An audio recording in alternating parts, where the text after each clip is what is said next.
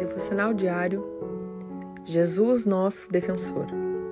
Quando ouviram isso, saíram um a um, a começar pelos mais velhos até os últimos.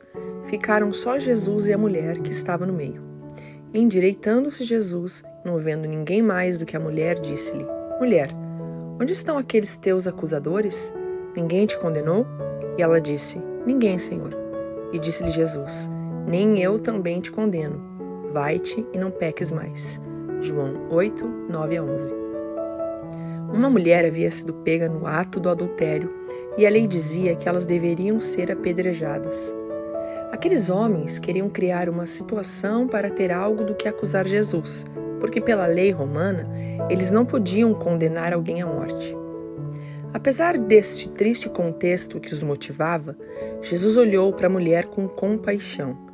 Eles não se importavam com ela, mas Jesus sim. Ele não a acusou nem a julgou, mas quando insistiram para que ele tomasse uma posição, disse: Quem não tem pecado, que atire a primeira pedra.